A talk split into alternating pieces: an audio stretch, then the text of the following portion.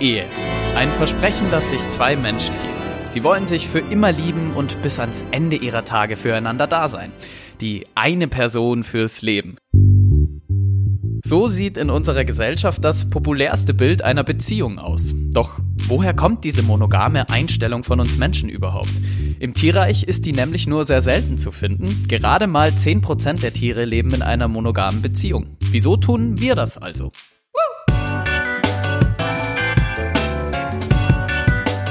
Ich bin Maxi Pichenmeier und ihr hört VHS Wissen live. Der Podcast, in dem sich über 200 Volkshochschulen Deutschlands zusammentun, um euch die spannendsten Vorträge zu bringen.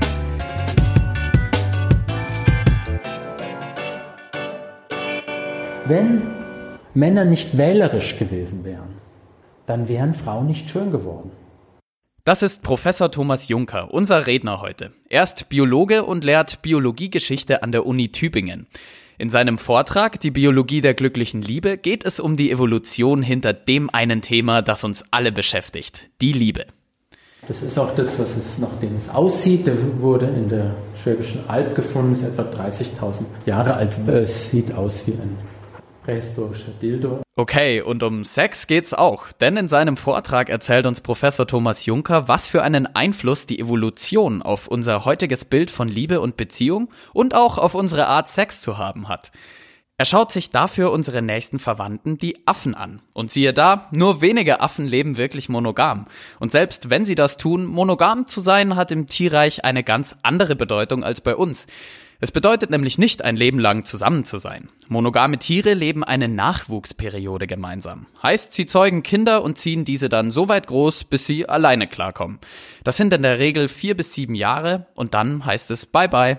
Warum also entschließen sich die Menschen dazu, über die Hälfte ihres Lebens mit nur einer anderen Person zu verbringen? Und war das überhaupt schon immer so?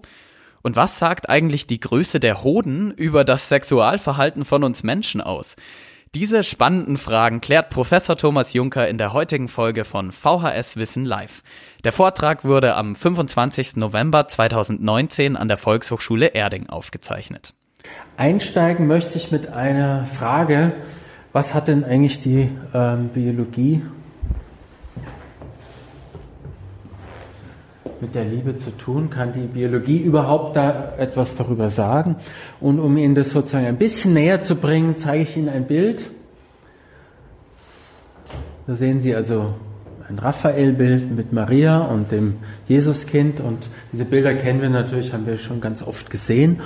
Und zu diesem Bild und diesem Motiv, da kann ein Psychologe etwas sagen, ein Theologe, ein Soziologe, ein, vielleicht sogar ein Ökonom, wer auch immer, ähm, Kunsthistoriker natürlich. Und jetzt ist die Frage, kann die Biologie denn auch etwas zu diesem Bild sagen? Und um Ihnen das mal nahe zu bringen, will ich Ihnen das jetzt einfach durch ein zweites Bild zeigen. Und zwar, wenn Sie sich dieses Bild mal anschauen, dann sehen Sie, sehen Sie eine Gorillamutter mit ihrem Jungen und es ist schon sehr frappierend, wie ähnlich das ist, was wir hier links sehen mit der Maria und rechts mit dem äh, Gorilla-Weibchen, mit dem Jungen. Und ähm, die These wäre sozusagen, dass das, was wir hier links sehen, eben auch eine biologische äh, Mutterliebe in diesem Fall, eine biologische äh, Fundierung hat. Etwas, was wir oft gar nicht sehen wollen oder können, weil das so selbstverständlich ist. Das ist wahrscheinlich der Grund, dass uns diese biologischen Dinge, die uns umgeben, so selbstverständlich sind, dass wir gar nicht mehr darüber nachdenken. Die Frage wäre natürlich, was das jetzt mit der Liebe, um die es mir dann im Weiteren geht, also der partnerschaftlichen Liebe, ob es da auch so eine Fundierung vielleicht gibt, die äh, vielleicht nicht so selbstverständlich ist und was die uns sagen kann. Zunächst aber zum zweiten äh, Punkt, was kann denn die äh, Biologie eigentlich zu dem, was Glück ist, sagen? Ähm, aus biologischer Sicht ist das relativ eindeutig, was äh, Glück und Unglück eigentlich ist. Das Gefühl des Glücks, das nennt man auch den Lust-Unlust-Mechanismus. Das heißt, ob ein Tier oder auch ein Mensch, ja, wir sind da gar nicht hervorgehoben, etwas ähm, als angenehm oder unangenehm empfinden, das motiviert uns dazu, Dinge zu tun oder eben zu unterlassen. Ja. Also im weitesten Sinne alle Formen von Schmerz, von Angst, von Unwohlsein sind im Prinzip Signale, mit denen uns unser Körper mitteilt, dass wir irgendetwas besser unterlassen sollen. Ja? Und im umgekehrten Sinne sind natürlich angenehme ähm, Gefühle, Zufriedenheit, Lust und so weiter Signale, die mit nützlichen Verhaltensweisen ver äh, verknüpft sind. Das funktioniert eigentlich immer, dieses Grundprinzip. Ja? Also wenn Sie jetzt hier, wie hier eine Erdbeere sehen, eine Frucht, läuft Ihnen vielleicht das Wasser im Mund zusammen. Das ist ein Signal an unseren Körper, das ist äh, erwartet, kann ja Zucker erwarten und Vitamine und so weiter. Ja? Das heißt, Glück aus biologischer Sicht und Unglück ist sehr, sehr eng mit dem verknüpft, was wir als vielleicht eine nützliche Verhaltensweise bezeichnen würden. Und Unwohlsein eben ähm, etwas, was eben nicht nützlich ist. Ähm, ganz kurz noch, bei der Liebe und der äh, sexuellen Lust spricht man oft vom höchsten der Gefühle, das haben Sie wahrscheinlich schon gehört. Das ist natürlich auch interessant, das stellt, kann man natürlich die Frage stellen, warum ist dieses, dieses Gefühl jetzt so besonders? Ja, auch bei Verliebtheit, warum ist das so besonders? Sowohl im negativen als auch im positiven Sinne. Und die Antwort aus Sicht der äh, Biologie ist zunächst, ähm, dass es natürlich selbstverständlich ist, da ähm, Sex und Liebe ja an die Fortpflanzung gekoppelt ist, ist sowieso zu erwarten, dass es auch belohnt wird, wenn wir da etwas Richtiges tun. Ähm, warum aber ist diese Lust so besonders, kann so besonders sein, oder warum kann auch das Unwohlsein, was damit verknüpft sind, äh, so schmerzhaft sein, Liebeskummer etwa? Und die Antwort wird sein, es muss auch etwas sehr, sehr Wichtiges sein. Ja? Durch diese Intensität der Lust oder auch der Unlust, die da mit der Liebe und ähm, der Lust verbunden sind, äh, sind wir schon darauf, werden wir darauf geführt, dass es etwas Wichtiges sein muss. Sonst wäre dieses Gefühl nicht so intensiv entstanden in der Biologie.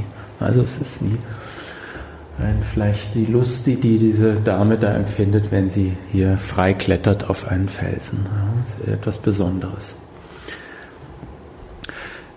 dieses ganze Gefühl von Lust und Liebe und Verliebtheit kann man, da gibt es sehr, sehr viele Aspekte und die kann, könnte man alle aus biologischer Sicht anschauen. Und ich möchte Ihnen heute zwei äh, Themen ähm, herausgreifen.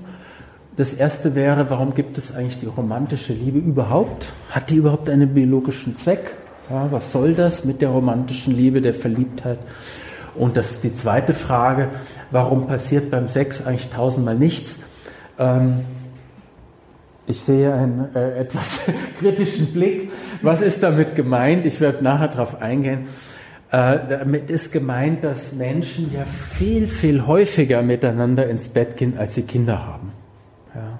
Das ist ja eigentlich ein ganz grobes Missverhältnis, was wir hier beobachten können zwischen dem, wie oft Menschen miteinander schlafen und wie viele Kinder sie dann letztlich haben. Und ähm, stellt sich natürlich die Frage, woher das kommt, ob das vielleicht auch in uns angelegt ist. Vielleicht ist es aber auch nur eine Frage der Zivilisation. Vielleicht kam das mit der Pille. Darauf werde ich aber im Weiteren dann eingehen. Ja, warum gibt es denn jetzt die romantische Liebe? Definiert in diesem Fall als der Beginn einer äh, vielleicht dauerhaften Zweierbeziehung, der dann auch in eine Familie übergeht. Das nennt man auch Monogamie, auch in der Biologie als Monogamie. Dazu muss man eigentlich sagen, dass das Definition in der Biologie ein bisschen anders ist. Da geht es nur um ein Bündnis auf Zeit. Ja, also eine Art, eine Tierart würde schon als monogam klassifiziert, wenn das Männchen und das Weibchen nur eine Fortpflanzungsperiode zusammenbleiben. Also beim Menschen würde man vielleicht sagen vier bis sieben Jahre, bis Kinder so einigermaßen wir müssen uns ja einen Naturzustand vorstellen, einigermaßen auf eigenen Beinen mit der Gruppe mitlaufen könnten und nicht mehr ständige Bewachung oder Fürsorge von beiden äh, bräuchte. Ist übrigens eine der Erklärungen, warum es vielleicht so etwas wie das verflixte siebte Jahr gibt, haben Sie schon gehört. Das ist dieses siebte Jahr, dass sozusagen, wenn dieses Programm abgelaufen ist, dass Menschen dazu tendieren, sich neu zu orientieren. Ich sage das jetzt nur am Rande sozusagen als eine mögliche Erklärung dafür, was so vorgebracht wurde. Wenn man sich mal anschaut, wie diese, wie oft es diese Paarbindung eigentlich im Tierreich gibt, dann ist das ähm, sehr unterschiedlich. Bei Säugetieren ähm, sind es weniger als 10% der Arten. Weniger als 10% der Arten haben selbst diese etwas reduzierte Form der Paarbindung überhaupt. Bei Primaten, Affen, zu denen ja die Menschen gehören, ist es ein bisschen mehr. Das sind immerhin 30 Prozent. Sehr, sehr viel häufiger ist es bei Vögeln. Da sind es 80 bis 90 Prozent der Arten haben äh, so etwas wie Paarbindung. Die Erklärung ist relativ einfach und auch unbestritten. Warum ist es bei Vögeln so? In der Regel ist es notwendig, dass mindestens ein, ein Tier immer diese Eier bebrütet und wenn das nur ein, ein, eine alleinerziehende Mutter, wenn sie so wollen, wäre, dann würde sie verhungern. Ja, also man muss ja auch äh, Nahrung versorgen und so weiter. Das heißt, was wir hier sehen, ist, dass die Notwendigkeiten dieser, der Fortpflanzung, der Kinderaufzucht bedingen, was für eine Art von ähm, Paarungssystem, so nennt man das in der Biologie, existiert. Also weniger als 10% der Arten bei Säugetieren. Kann man jetzt leider nicht so gut sehen. Da oben steht das ursprüngliche Erfolgsrezept, das Leben als Single. Die Frage ist, wie leben denn dann die Säugetiere, wenn sie keine Paare haben? Was ist denn das, äh, ihr das normale ähm, Säugetier-Lebensmodell? Ähm, Und die ähm, Antwort ist, dass mehr als zwei Drittel aller Säugetiere alleine leben. Ja, der Kontakt ist nur auf die Paarungszeit beschränkt und die Weibchen eines Maulwurfs beispielsweise ertragen das gar nicht, wenn da ein Männchen sich in diesem Bau herumtreibt und würde ihn wegbeißen. Ja. Die Weibchen wollen das auch gar nicht. Ja. Sie leben also alleine, einzelgängerisch, alleinerziehende Mütter sozusagen. Und warum ist das so? Weil die Tiere, äh, weil die Jungen bei Säugetieren ja sehr lange im Mutterleib geschützt werden und dann in der Regel schon relativ ähm, reif auf die Erde, auf den, ähm, äh, zur Welt gebracht werden und die Weibchen dieser Zeit auch gar nicht auf Hilfe angewiesen sind. Also zu, immerhin zwei Drittel aller Tierarten. Und was machen die Menschen in dieser Zeit? Sie äh, durchstreifen dann diese Gebiete und schauen, ob sie nicht irgendwo noch ein anderes Weibchen finden, mit dem sie vielleicht Nachwuchs zeugen können. Ja, das ist eigentlich das klassische Säugetiermodell, kann man sagen. Jetzt gibt es aber bei 10% diese, ähm, diese Paarbindung und äh, wie Sie sehen, steht hier, bei, es sei eine männliche Idee. Die Paarbindung ist eine männliche Idee. Ist eigentlich ganz interessant, widerspricht ja ein wenig dem, was sozusagen die, vielleicht die normalen Vorurteile sind. Biologisch ist es aber relativ eindeutig. Und zwar entstehen diese Paare dann, wenn die männliche Single-Strategie, also die Männchen durchstreifen Gebiete, die kann an eine Grenze stoßen. Und zwar dann, wenn die Weibchen sehr weit verstreut sind. Ja, das hängt an den Nahrungsquellen. Wenn die Nahrungsquellen sehr weit verstreut sind, wir haben es vorhin bei den, bei den Eisbären gesehen, ja, die sind äh, in großen Gebieten und so ein Männchen kann dann oft nur noch mit großem Aufwand hin und her wechseln. Ja, sind einfach zu weit weg und dann wenn, sie, wenn das zu weit weg ist, dann bleiben sie einfach da, ja, in der Nähe. Und das hat natürlich den Vorteil, dann können sie das Weibchen auch gleich ein bisschen überwachen, ja, dass dann kein anderer kommt. So entsteht im Prinzip bei den Säugetieren die Paarbindung. Wir kommen dann noch drauf, ob das bei Menschen vielleicht ähnlich ist. Aber jetzt lassen, schauen wir uns das erst einmal ähm, an, wie das also bei den äh, Säugetieren ist. Und wenn sie jetzt schon mal da sind, könnten sie sich ja auch nützlich machen in den Fällen. Machen sie aber nur in etwa der Hälfte der Fälle. Das heißt, bei 10% gibt es Paarbindung und davon nur die Hälfte ungefähr machen die Männchen sich in irgendwie nützlich. Die andere Hälfte ist praktisch nur da um das Weibchen und bewacht es ja, und macht ansonsten nichts, außer ihr vielleicht das äh, Essen wegzufressen. Ja. Also Sie sehen, die ähm, Situation ist äh, bei Säugetieren eigentlich nicht unbedingt, würde man sagen, wir als Menschen nicht unbedingt im Sinne der Weibchen, aber sie ähm, scheinen damit aber in der Regel auch zurechtzukommen. Woher weiß man das eigentlich, dass diese Paarbindungen aus der Eifersucht entsteht und nicht etwa, weil die Menschen sich um ihren Nachwuchs kümmern möchten? Wäre ja eigentlich auch ein Motiv. Und dazu hat man ähm, wie gesagt, äh, sieht man, dass die in 40 Prozent der Fälle sowieso nicht machen. Und ähm, man kann nachweisen, dass evolutionär gesehen diese Paarbindung ähm, das Paarleben ist jeweils vor der väterlichen Fürsorge. Also erst muss das pa dieses Paarleben entstehen, also es muss sowas wie Paare entstehen und erst dann werden sie es tun. Das kann man äh, in, in, solchen durch ähm, evolutionäre ähm, Stammbäume kann man das zeigen, dass das so der Fall ist. Warum ist es so? Weil die Hilfe der Väter ist natürlich nützlich für so einen Nachwuchs, ist klar, aber sie werden das nur tun im Tierreich, wenn sie ziemlich sicher sind, dass es auch ihre eigenen sind. Das heißt, sie müssen erst sicher sein, dass es ihr eigener Nachwuchs und dann werden sie helfen. Andersrum nicht. Ja, warum ist das so? Weil im Tierreich, wenn ein Männchen sich um fremde Kinder kümmert, wird, äh, werden seine Gene aussterben, weil es einfach nicht die eigenen sind. Das heißt, diese altruistischen Gene werden einfach verschwinden. Ja, da ist die Biologie gnadenlos an dem Punkt, wenn man so will. Jetzt stellt sich natürlich die Frage, wir nehmen jetzt einfach mal an, dass Menschen heute leben ja vielfach in Zweierbeziehungen und das gibt es auch historisch schon eine ganze Weile. Wann ist denn das entstanden? Ich weiß nicht, wollen Sie denn mal eine These äh, von Ihrer Seite ähm, äußern? Wann glauben Sie, ist das entstanden, die Zweierbeziehung, Paarbindung bei Menschen? Gibt es schon sehr lange oder ist das eine kurze Erfindung?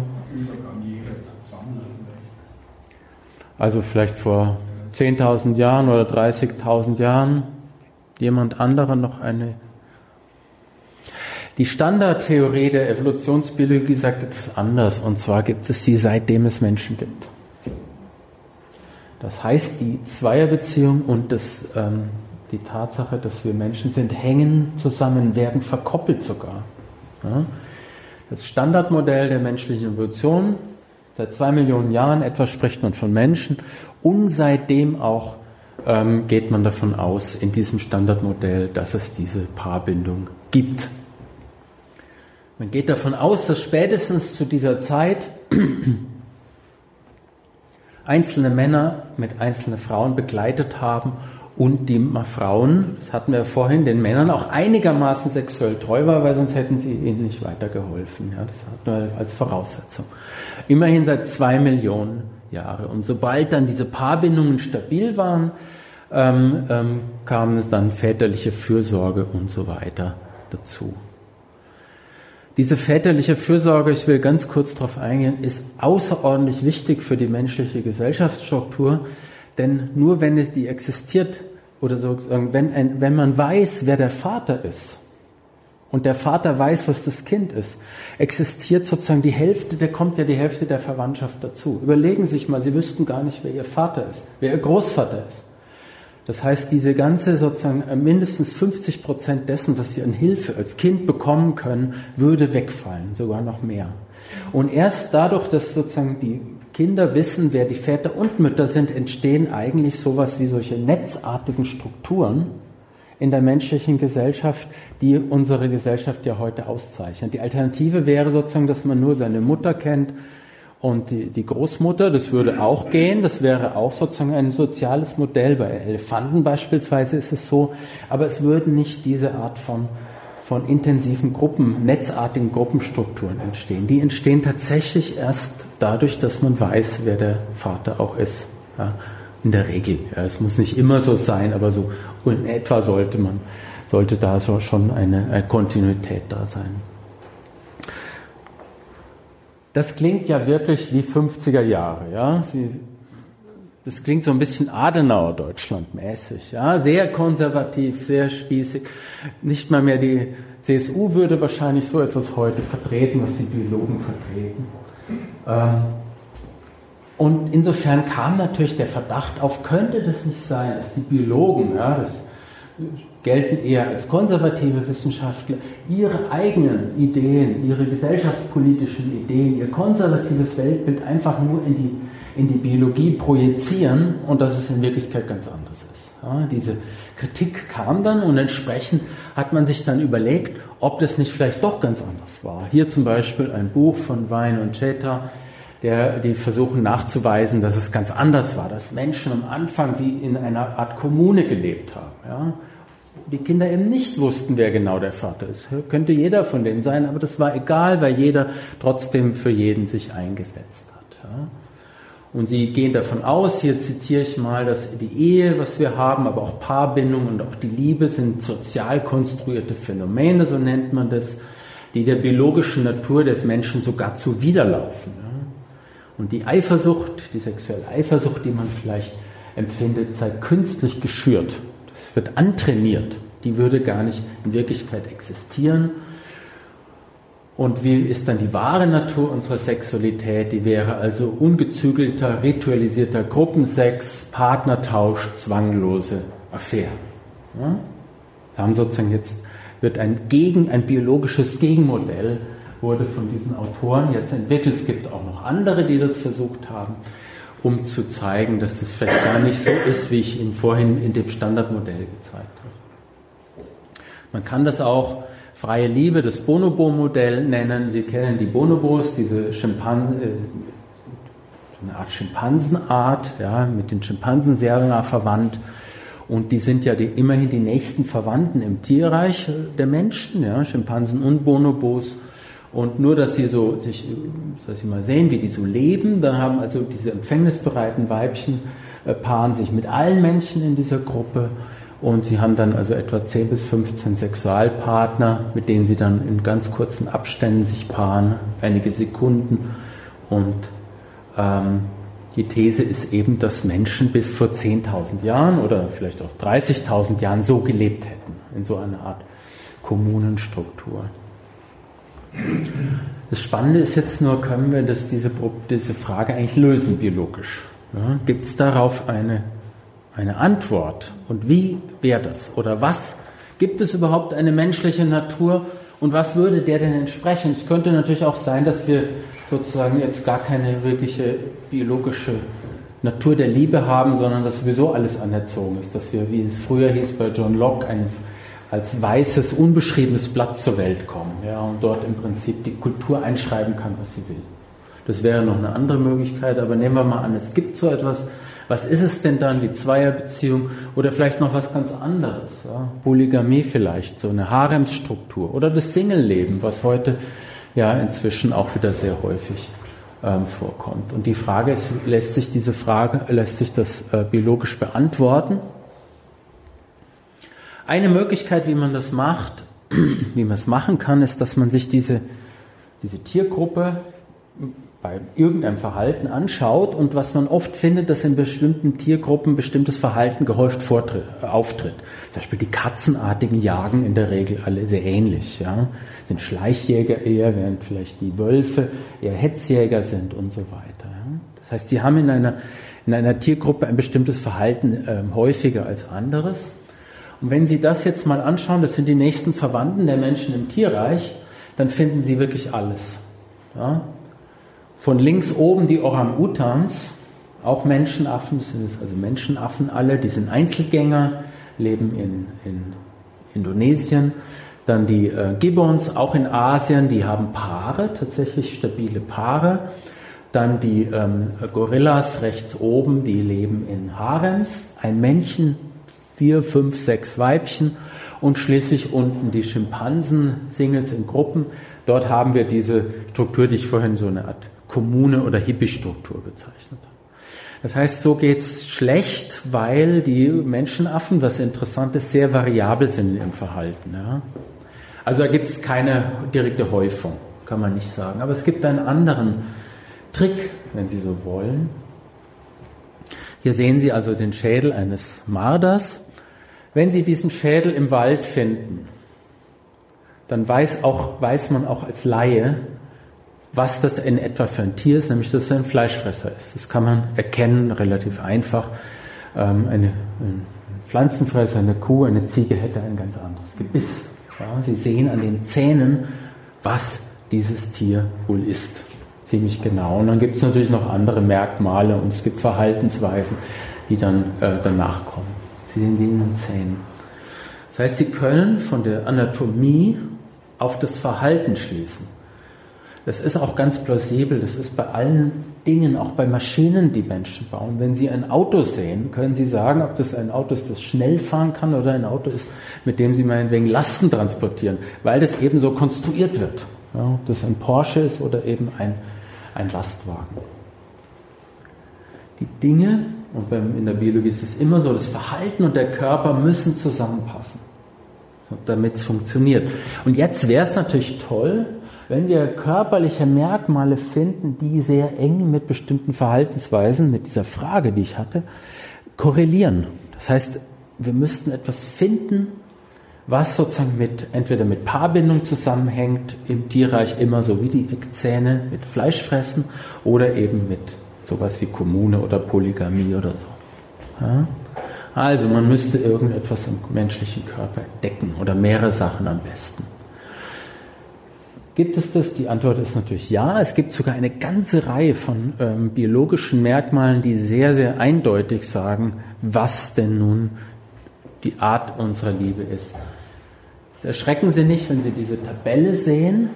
Da sehen Sie links alle eine ganze Reihe von ähm, Primatenarten. Ja? Die sind einfach untereinander. Ja?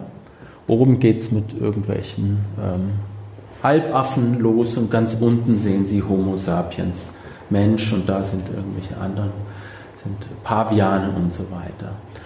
Das ist von 1981, es wurde inzwischen mehrfach nach äh, ähm, recherchiert und das ist sehr ähm, bewährt, sehr, hat sich sehr gut bestätigt.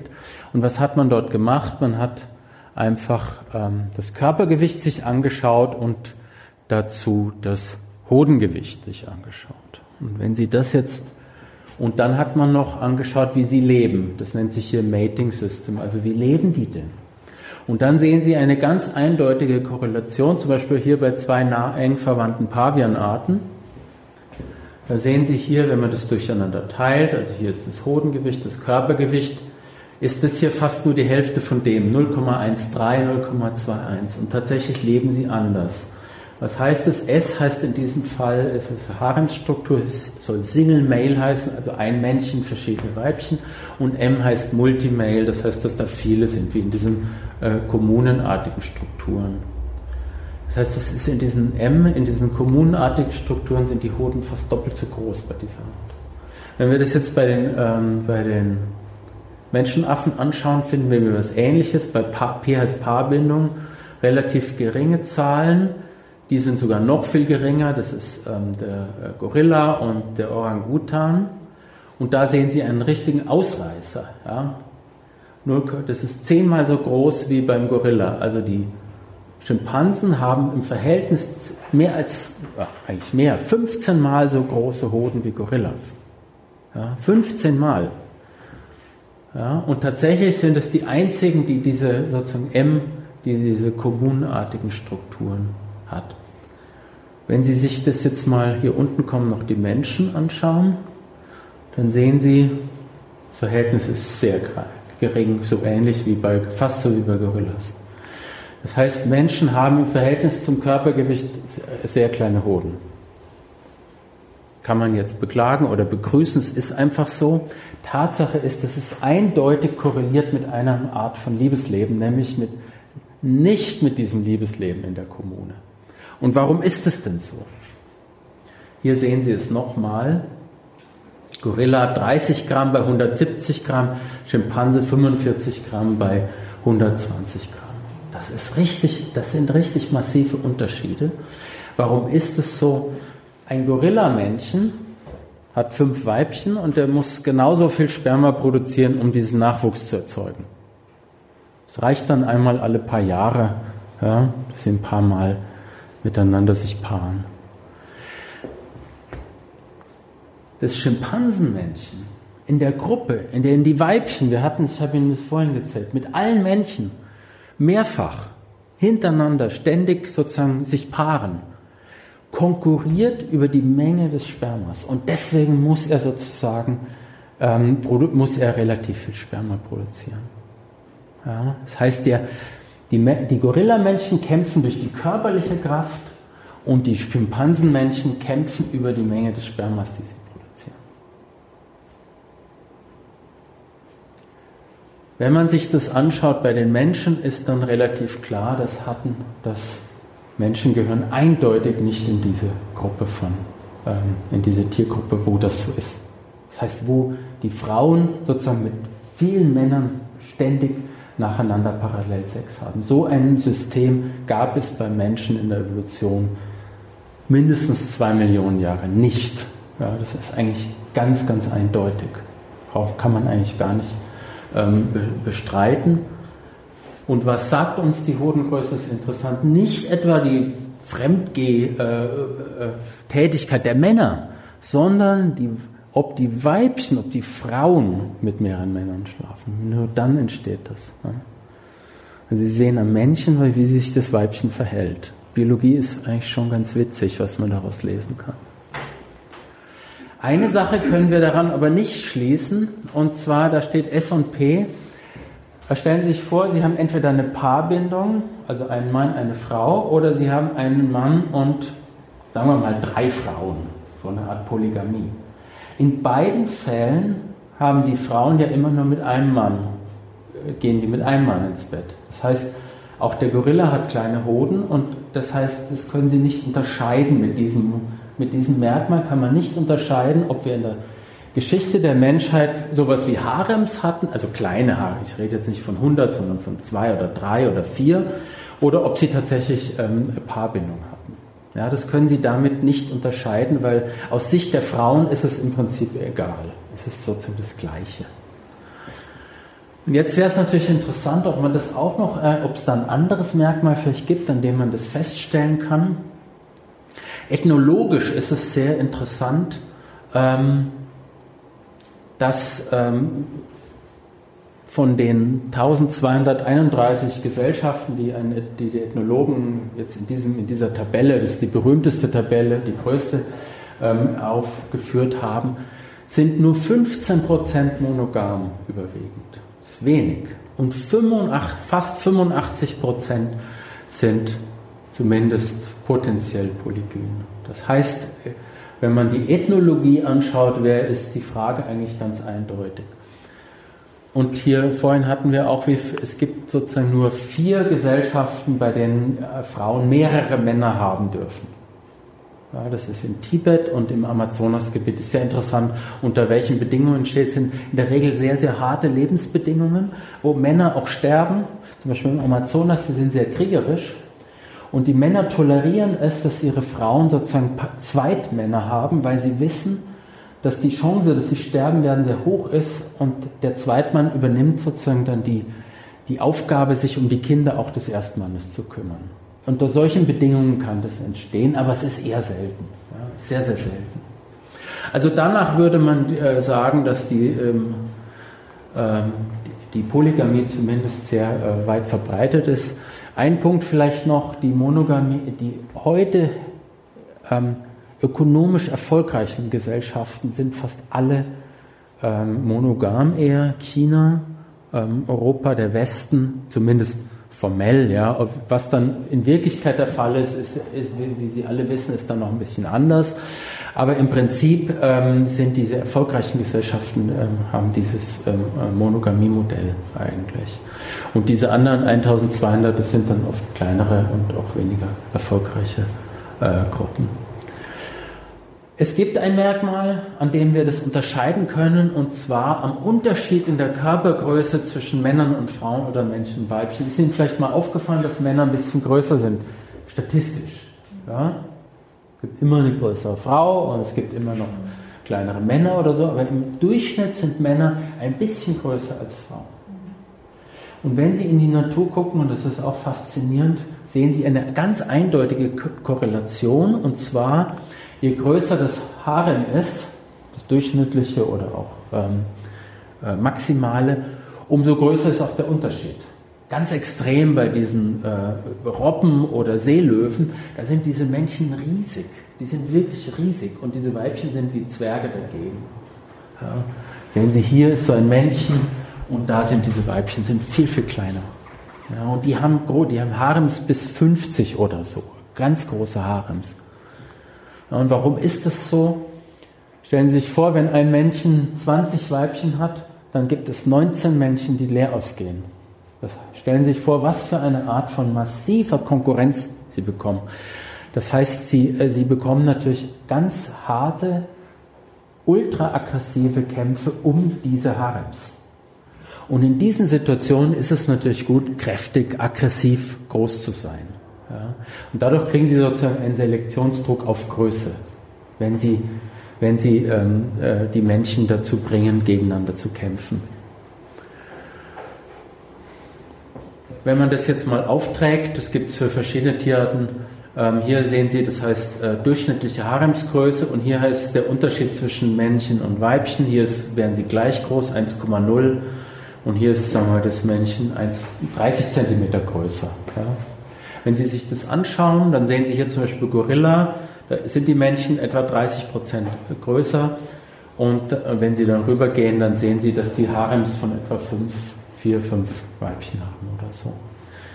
Jetzt wissen wir alle, äh, Männer sind ein bisschen größer als Frauen. Das, äh, wenn wir die jetzt mal in diese Tabelle eintragen, dann sind wir hier etwa 8 Prozent sind sie im Durchschnitt größer, dann kommen wir hier zwischen 2 und 3.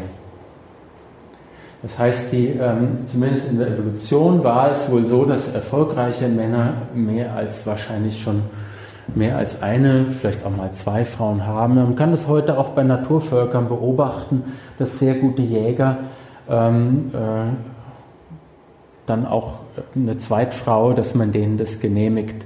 Aber nicht Harems von 100 oder so etwas. Das gab es erst mit dem Feudalismus. Sagen wir, in diesen, bei diesen Naturvölkern vielleicht ein, zwei, vielleicht auch mal drei. Es ist auch üblich, dass zum Beispiel, wenn ein, ein Mann stirbt, dass der, der Bruder dann die Frau als Zweitfrau ähm, übernimmt ähm, ihr Bruder, äh, damit, damit sie versorgt ist und so weiter.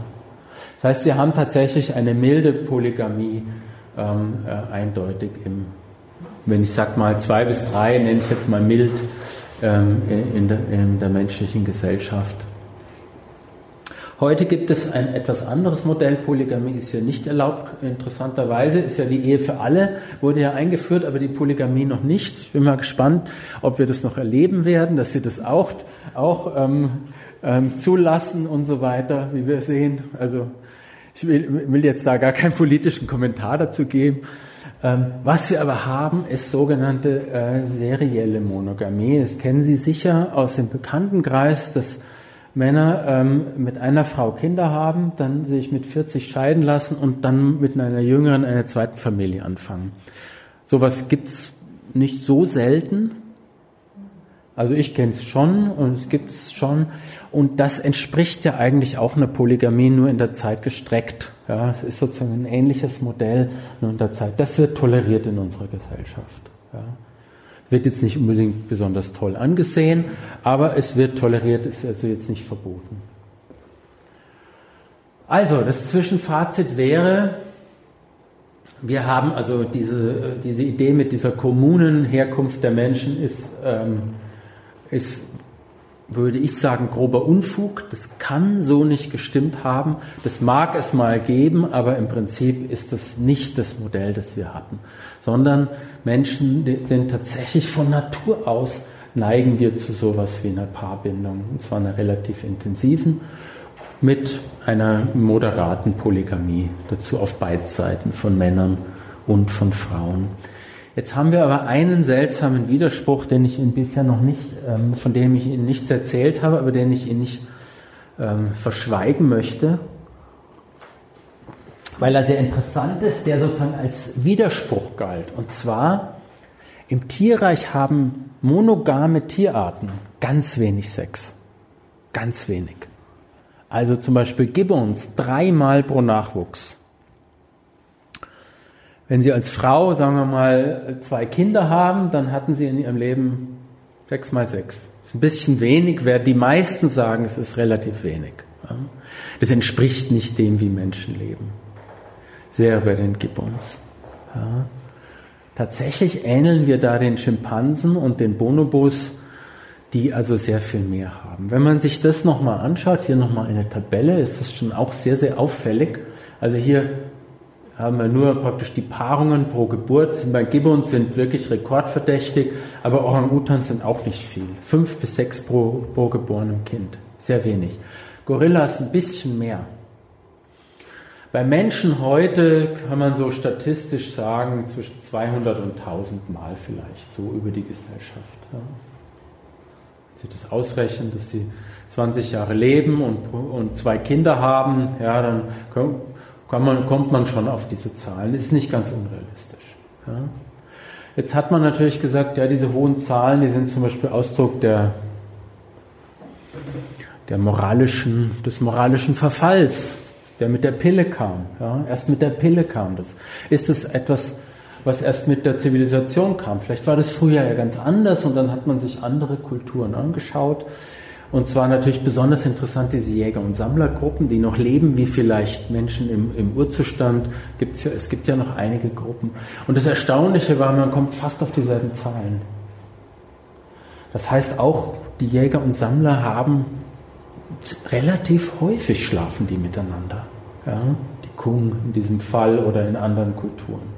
Das ist nicht so wie bei den Gibbons, sondern die haben relativ häufig äh, gehen die miteinander ins Bett. Und das entspricht tatsächlich dem, was wir bei sowas wie Pavian, Schimpansen und Bonobos finden, die Zahlen. Die gehen, wir gehen also praktisch in diese, in diese Liga. Und das ist jetzt natürlich ein Widerspruch. Jetzt habe ich Ihnen vorhin ein großes, eine, eine große ähm, Argument geliefert, dass Menschen eigentlich Paarbindung haben und jetzt haben wir ein Merkmal, was dem total zu widersprechen scheint. Sowas ist eigentlich toll für Wissenschaftler, weil dann kann man weiter nachdenken und vielleicht noch überlegen, was könnte da noch eine Rolle spielen. Warum gibt es denn diese hohen Zahlen überhaupt? Und jetzt kommt das Zweite, nachdem ich Ihnen vorhin erzählt habe, dass die ähm, Zweierbeziehung von den Männern erfunden wurde, kann ich Ihnen jetzt sagen, dass die, der häufige Sex von den Frauen erfunden wurde, beziehungsweise von den Weibchen. Was ist damit gemeint? Wenn Sie sich das anschauen biologisch, diese hohen Zahlen, die wir hatten, von 100 bis 1000 Mal oder so, entstehen nämlich dann oder in Tierarten, in denen die Weibchen nicht klar signalisieren, wann ihre fruchtbaren Tage sind. Sie kennen das alle von Hunden. Ja, wenn eine Hündin läufig ist, dann ist es völlig klar, dann kommen die Männchen angerast und so weiter und müssen sie im Prinzip einsperren. Ja. In der Regel signalisieren die Weibchen das klar. Wenn die das aber nicht mehr klar machen oder sozusagen über einen längeren Zeitraum signalisieren, dann bekommen sie diese Zahlen. Ja. Wenn diese Weibchen über Tage oder zum Teil Wochen hinweg diese Signale aussenden, dann bekommen sie viel, viel häufiger, dann paaren die sich viel häufiger. Die Männchen sind da im, im Prinzip die, die, sobald die ein Weibchen sehen, dass äh, dieses Fruchtbarkeitssignale haben, versuchen sie sich mit denen zu paaren. Ja?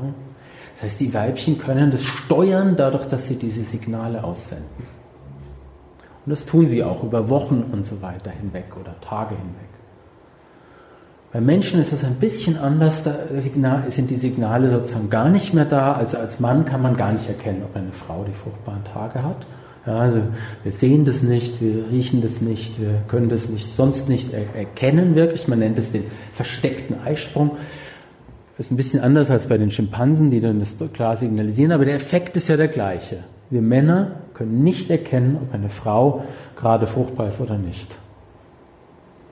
Und dadurch kann die Frau sozusagen das steuern und ähm, äh, für häufigeren Sex sorgen. Jetzt fragt sich, warum machen sie denn das? Warum machen denn das? Das ist ja auch Stress. Ja, es ist Stress, man kann sich dabei anstecken, man kann sich, äh, man kann sich infizieren, man kann sich verletzen und so weiter. Warum machen denn die weiblichen Schimpansen das? Warum verbergen sie ihren Eisprung? Bei Schimpansen ist die Antwort relativ klar. Die ist äh, ziemlich brutal, würden wir sagen, aber es ist sozusagen ihre einzige Chance, etwas zu erreichen. Und zwar nennt sich das Infantizid, Kindesmordsvermeidung.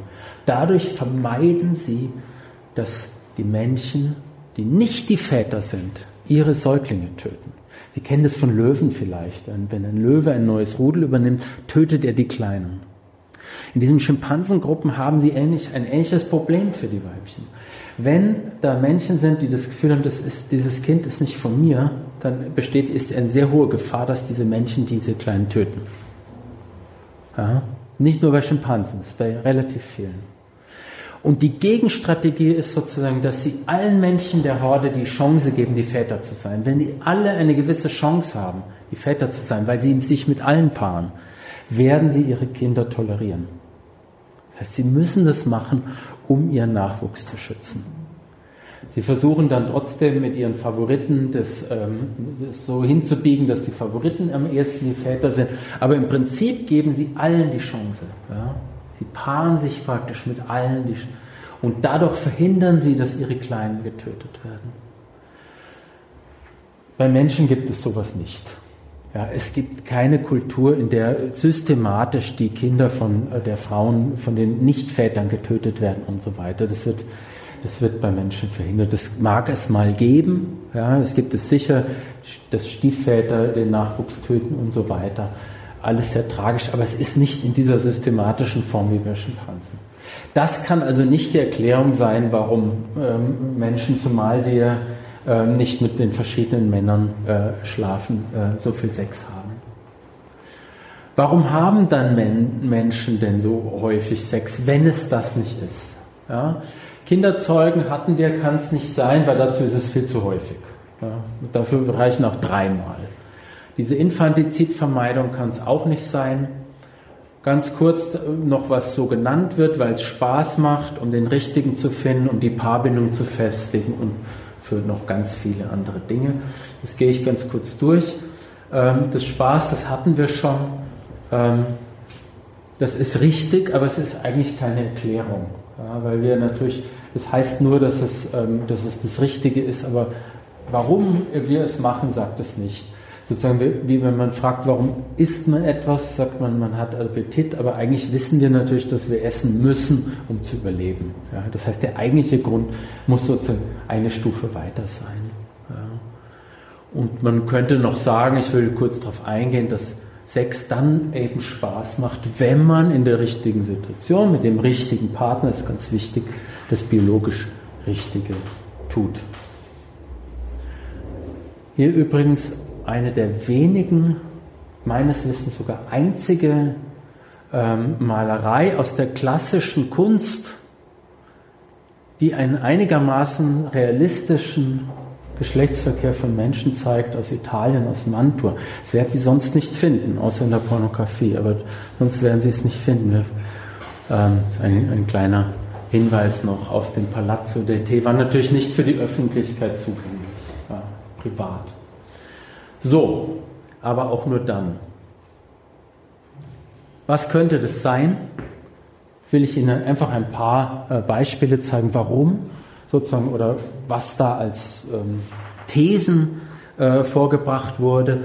Man hat gesagt, ähm, Sexualität gerade am Anfang einer Beziehung ist ein ganz wichtiger Test, ob man zusammenpasst. Ja kennen das mit dem Küssen. Man äh, küsst jemand und überprüft, ob, man, ob einem diese Person gefällt. Das ist, eine, das ist eigentlich eine Geschmacksprobe. Ja? Die, die, testen eigentlich, ob der, wie der andere schmeckt. Und man hat es auch ähm, nachgeprüft. Dort, man, durch den Speichel werden sowas wie Immunkomplexe und so weiter aufgenommen und der eigene Körper kann, ähm, na, kann sozusagen sehen, ob diese andere Person zu einem passt auf der biologischen Ebene. Ist nichts anderes, wie wenn sie etwas was, wenn sie etwas essen, eigentlich essen sie ein Stück weit den anderen und dadurch stellen sie fest, dass sie zusammenpassen. Und bei der Sexualität, ja, bei der Sexualität ist das natürlich auch noch, ja, was man da alles macht. Man berührt sich und so weiter. Das ist ja noch viel, viel intensiver. Ja, man erfährt diesen anderen Körper noch viel intensiver. Und sozusagen war die These, dass gerade am Anfang einer Beziehung dieser, äh, dieser Sex diese Bedeutung hat, den anderen kennenzulernen und zu sehen, ob man zusammenpasst. Und ob der andere auch da bleibt, ja, oder ob er schon vom Frühstückskaffee weg ist, ja, und so weiter. Ja, also sowas wie ein Interesse kann man damit abchecken und so weiter. Das findet man auch bei anderen Tierarten, dass in der Anfangsphase zu, des, ähm, zu vermehrten Paarungen kommt. Wenn das dann später in der Beziehung hört es dann auf bei den Tierarten, gibt es das dann praktisch gar nicht mehr. Ähm, eine Ausnahme, die habe ich jetzt leider hier nicht, sind oder, eine, oder ein super schönes Beispiel dafür sind Löwen. Ich hatte Ihnen ja vorher erzählt, dass die ähm, Löwenmännchen, wenn ein Löwenmännchen ein Rudel übernimmt, dann tötet er die, den Nachwuchs. Das ist für die Weibchen überhaupt nicht gut und sie versuchen die auch zu verteidigen, aber oft können sie das nicht. Sie haben jetzt folgende Gegenstrategie und zwar wird, gehen sie, werden sie steril für etwa sechs Monate. Das heißt, sie können für sechs Monate ungefähr keinen Nachwuchs mehr bekommen, senden aber Signale der Fruchtbarkeit aus. Und zu was führt es, dass die männlichen Löwen sozusagen sehr, sehr häufig sich mit den weiblichen Löwen paaren. Das heißt 100 Mal pro Tag an sieben Tagen nacheinander. Und wenn Sie dann noch drei, vier Weibchen haben, können Sie sich vorstellen, was dieser neue Rudelführer alles leisten muss, über, über Monate hinweg. Und erst wenn er gezeigt hat, dass er über sechs Monate hinweg diese, diesen Fitnesstest, wenn Sie so wollen, überlebt hat, ja, dann kriegen Sie wieder Nachwuchs. Ja, also es gibt im Tierreich gibt es das. So, so, also so sind Menschen in der Regel nicht. Ja, so, so, so weit würden Frauen auch nicht gehen, dass sie uns sozusagen über. Aber äh, ganz abwegig ist es, glaube ich, auch nicht. Ja. Dann natürlich, was passiert dann später in der Beziehung? Das ist auch sehr interessant. Was wir beobachten, dass ja auch in, in längerjährigen Beziehungen dann noch sexuelle Kontakte existieren. Und äh, auch Desmond Morris hat also vermutet, dass es dazu dient, die Paarbindung zu vertiefen. Ja, dass Sexualität ein, auch natürlich jetzt in, im weitesten Sinne einschließlich körperlicher Kontakt, Streicheln und so weiter dazu dient, diesen, diese Paarbindung, die ja über lange Zeit ist, aufrechtzuerhalten. Ja. Und dazu gibt es eine ganze Reihe von Untersuchungen, auf die ich jetzt nicht eingehen will, ähm, die das bestätigen, dass das tatsächlich Wichtig ist, dass es natürlich sich im Laufe der Zeit auch ändert, weiß auch jeder, aber dass es letztlich natürlich trotzdem noch eine relativ große Bedeutung im Durchschnitt hat und erklärt, warum es dann nicht aufhört, ja, warum Menschen, die vielleicht keine Kinder mehr wollen, trotzdem noch miteinander schlafen. Und dann gibt es natürlich, was äh, Sexualität hat natürlich noch ganz viele Bedeutungen, auf die kann ich jetzt nicht eingehen für Menschen. Und dadurch, das hatten wir schon gesehen, dadurch, dass bei den, äh, bei den Schimpansen schon Sexualität und Fortpflanzung ja getrennt wird durch, diesen, durch diese Signale, ja, es ist ja nicht mehr eins zu eins, dadurch kann Sexualität natürlich ganz viele andere Bedeutungen noch bekommen. Das ist bei den Tieren auch schon. Es kann ein Geschenk sein, es gibt so die Thesen, dass manchmal bei den Schimpansen die Weibchen lieber mit den Männchen ähm, sich paaren, die ihnen Fleisch abgeben. Schimpansen essen nämlich auch kleine Äffchen, dann die jagen sie. Oder sie kann eine Ware werden beim Menschen und sie kann eine Waffe werden, mit der man jemand anders äh, bestraft und so weiter. Also die, die, der Fantasie sind ja da dann keine Grenzen gesetzt. Ja, oder man kann das benutzen, um irgendwie Karriere zu machen und so weiter auf allen möglichen äh, Ebenen. Das äh, kann aber nur entstehen dadurch, dass praktisch Fortpflanzung und Sex sehr getrennt werden. aber das ist angelegt durch diesen anderen Punkt. Also darüber könnte man sicher ganz viele reden. Auf einen Punkt möchte ich noch eingehen, was daran ja interessant ist, dass dann natürlich nicht mehr so die Rolle spielt, ob man jemanden eigentlich attraktiv findet, ob man verliebt ist in eine andere Person. Ja, wenn man den Sex als Ware oder als, was weiß ich, zur Karriereplanung benutzt, dann geht es nicht mehr darum, ob man den anderen eigentlich attraktiv findet. Ja, man hebelt im Prinzip so etwas wie diese Partnerwahl, was wir vorher hatten, aus. Und das ist nicht ganz unproblematisch meiner Ansicht, denn hat Darwin schon darauf hingewiesen, die Partnerwahl, diese Partnerwahl, dass wir uns jemanden aussuchen, nach dem auch frei aussuchen können, auch die Frauen, dass das natürlich eine, eine unglaubliche äh, Wirkung hat biologisch. Also warum ist der Pfau so schön? Weil die weiblichen Frauen den wählen dürfen. Ja? Und, und zwar nach dem Kriterium gehen. Sie suchen ihn aus, dass er besonders schön ist und nicht, ob er jetzt vielleicht reich oder was auch immer ist. Ja? Das heißt, diese Merkmale bekommen sie und auch der ganze Mensch, männliche Körper und auch der weibliche Körper zeigt diese Signale. Ja, also die Frauen hätten zum Beispiel keinen Busen, wenn Männer nicht Frauen bevorzugt hätten, die dieses Merkmal zeigen. Denn für die Kinder ist es nicht. Bei Säugetieren bildet sich das normalerweise vollständig zurück. Wenn Sie einen Hund anschauen oder eine Katze, es verschwindet ja wieder. Bei Menschen verschwindet es nicht. Das heißt, es ist eigentlich ein Signal, was in dieser Partnerwahl entstanden ist. Das heißt, diese ganz viele Dinge, die wir haben am menschlichen Körper, zum Beispiel lange Kopfhaare ja, und so weiter, schöne glatte Haut, entstehen in dieser Partnerwahl. Wenn Sie die nicht mehr haben, wird nicht gleich verschwinden, aber natürlich über die, ähm, über die Zeit. Und Die äh, Antwort ist, warum diese freie Wahl auch von beiden Seiten natürlich wichtig ist, ist, dass ohne Partnerwahl beispielsweise keine Schönheit gegeben hätte. Das ist ja eigentlich witzig. Wenn man sich das anschaut, kann man ganz klar sagen, wenn Männer nicht wählerisch gewesen wären, sexuell, dann wären Frauen nicht schön geworden. Wenn sie unterschiedslos mit jeder Frau ins Bett gegangen wären, hätte es überhaupt gar keinen, sozusagen diese sexuelle, diese sexuelle Auslese nicht gegeben. Ja? Erst durch diese Wählerischkeit eines Geschlechts wird das andere schön. Wenn das egal ist, dann verschwindet es oder entsteht gar nicht erst. Das heißt, wir können ganz sicher sagen, dass Männer in der Evolution sehr, sehr, sehr wählerisch waren, mit wem sie sich einlassen. Warum widerspricht es unserem dem, was man so denkt oder was so der, im, im Gemeinhin gesagt wird? Weil Männer natürlich relativ leicht, schnell dabei sind, mit einer Frau ins Bett zu gehen.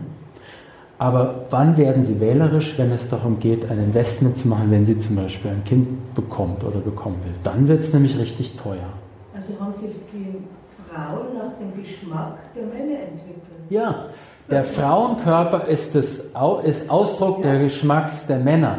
Und der, Männer, der Männerkörper ist, soweit die Frauen eben das, die Wahl gemacht haben, ist Ausdruck des Frauengeschmacks. Das ist wie mit dem Pfau. Der Pfau ist ja nicht nach seinem eigenen Gusto so schön geworden, sondern weil das Weibchen die Männchen sich gesucht hat mit dem schönen, mit dem schönen, mit den schönen Federn.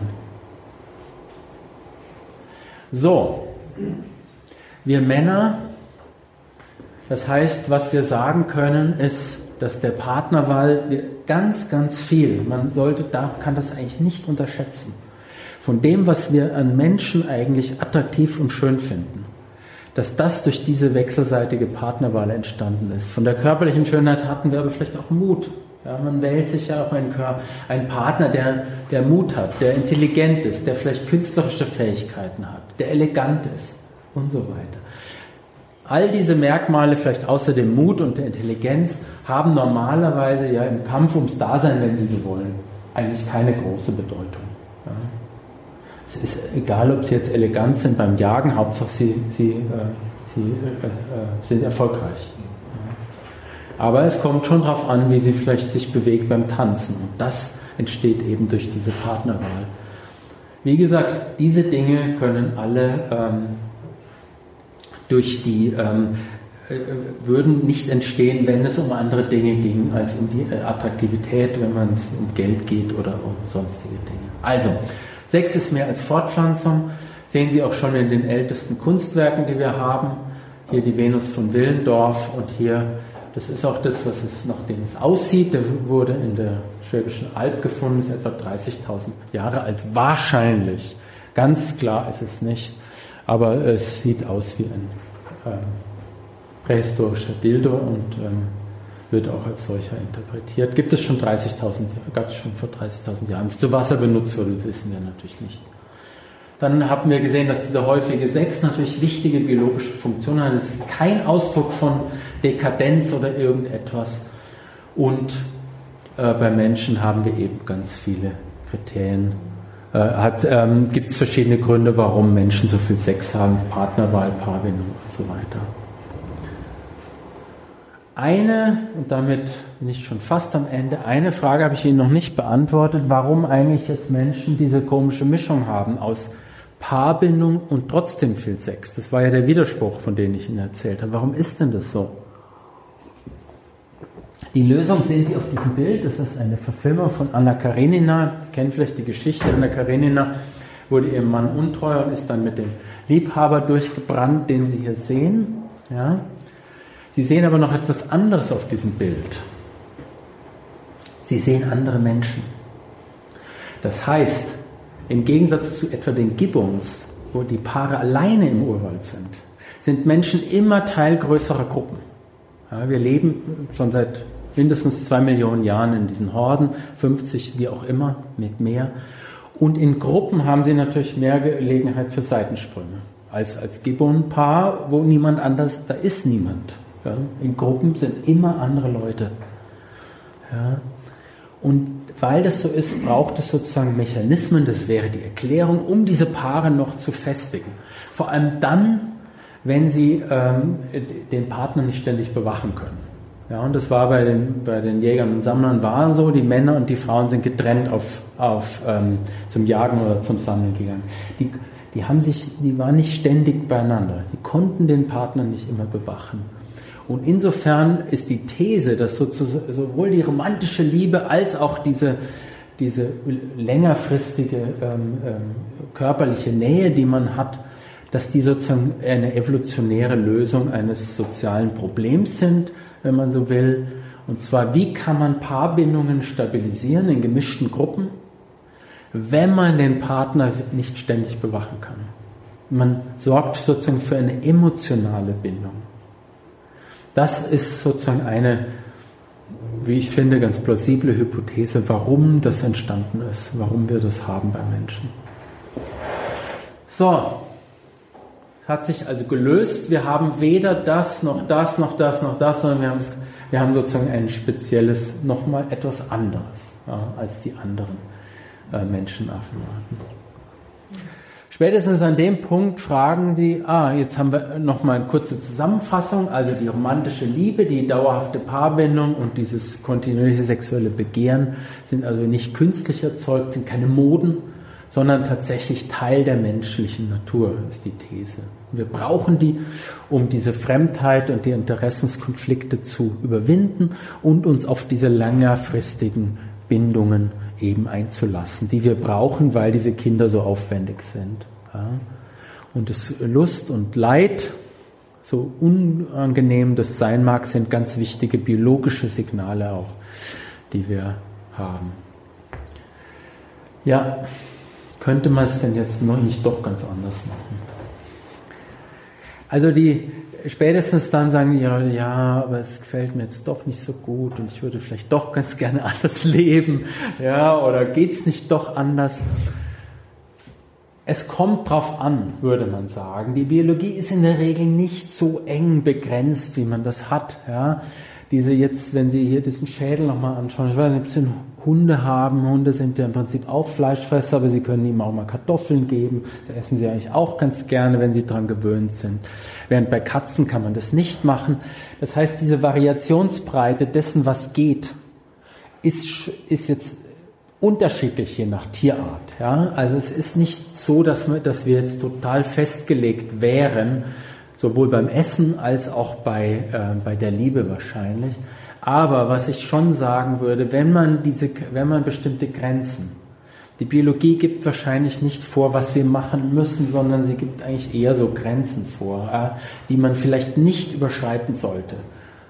Beim Essen ist es auch klar, wer sich zu lange, zu ungesund ernährt, der wird halt irgendwie körperlich leiden und so ist es, wäre die These, ist es dort auch. Wer äh, meint, das ist ihm alles egal und er wird jetzt halt trotzdem nur noch in Clubs unterwegs sein und keine sozialen Bindungen aufbauen, und dieses, der muss halt irgendwann mit den Konsequenzen dieses Lebensmodells ähm, zurechtkommen. Ich denke, so viel kann man sagen als Biologe. Das heißt, ist die Frage, ist es jetzt unser Schicksal? Ja und nein. Ich weiß nicht, kennen Sie den Film? im Rausch der Tiefe, The Big Blue, das ist ein, eigentlich ein sehr schöner Film, da geht es um Freitaucher. Menschen, die ohne ähm, Sauerstoffgerät bis auf 100 Meter oder so tauchen, ja, die lassen sich runterziehen von solchen, an solchen äh, so Gerüsten sind, das lassen sie sich runterziehen mit Gewichten. Ja, und das ist die Geschichte von zwei Freunden. Und das endet damit, dass also einer, ähm, der, der unglaublich fasziniert ist von Delfinen, sich auf 80 Meter Tiefe ziehen lässt. Und dann kommen die Delfine und dann beginnt er wegzuschwimmen mit den Delfinen auf 80 Meter Tiefe. Das ist unglaublich poetisch, ja, toll. Aber eins ist klar, er wird ganz schnell sterben. Ja. Und ich denke, so äh, muss man das auch sehen. Es gibt natürlich auch, man kann sich alles Mögliche ausdenken, man kann Wünsche haben und Fantasien haben. Ja. Aber wenn man diese Grenzen überschreitet, dann wird man darunter leiden. Und es gibt eben, wie gesagt, wie in diesem Film Menschen, die sehr, sehr gerne tauchen. Aber wenn man das versucht wie die Delfine, dann wird man eben sterben oder Es gibt Menschen, die auch gern Sex haben, aber wenn sie auf Dauer so leben wie die Bonobos, werden sie, und das ist meine These, nicht glücklich werden oder kaum glücklich werden. Und insofern ist es vielleicht schlauer, nicht gegen die eigene Natur zu agieren, sondern versuchen mit der eigenen Natur das Optimum für sein Leben herauszufinden. Damit bin ich am Ende. Danke Ihnen für Ihre Aufmerksamkeit und hoffe, dass es Ihnen ein bisschen gefallen hat. Das war die Biologie der glücklichen Liebe. Ein Vortrag von Professor Thomas Juncker. Der Vortrag wurde am 25. November 2019 an der Volkshochschule im Landkreis Erding aufgezeichnet. Mein Name ist Maxi Pichelmeier und ich bedanke mich für Ihre Aufmerksamkeit. Bis nächste Woche.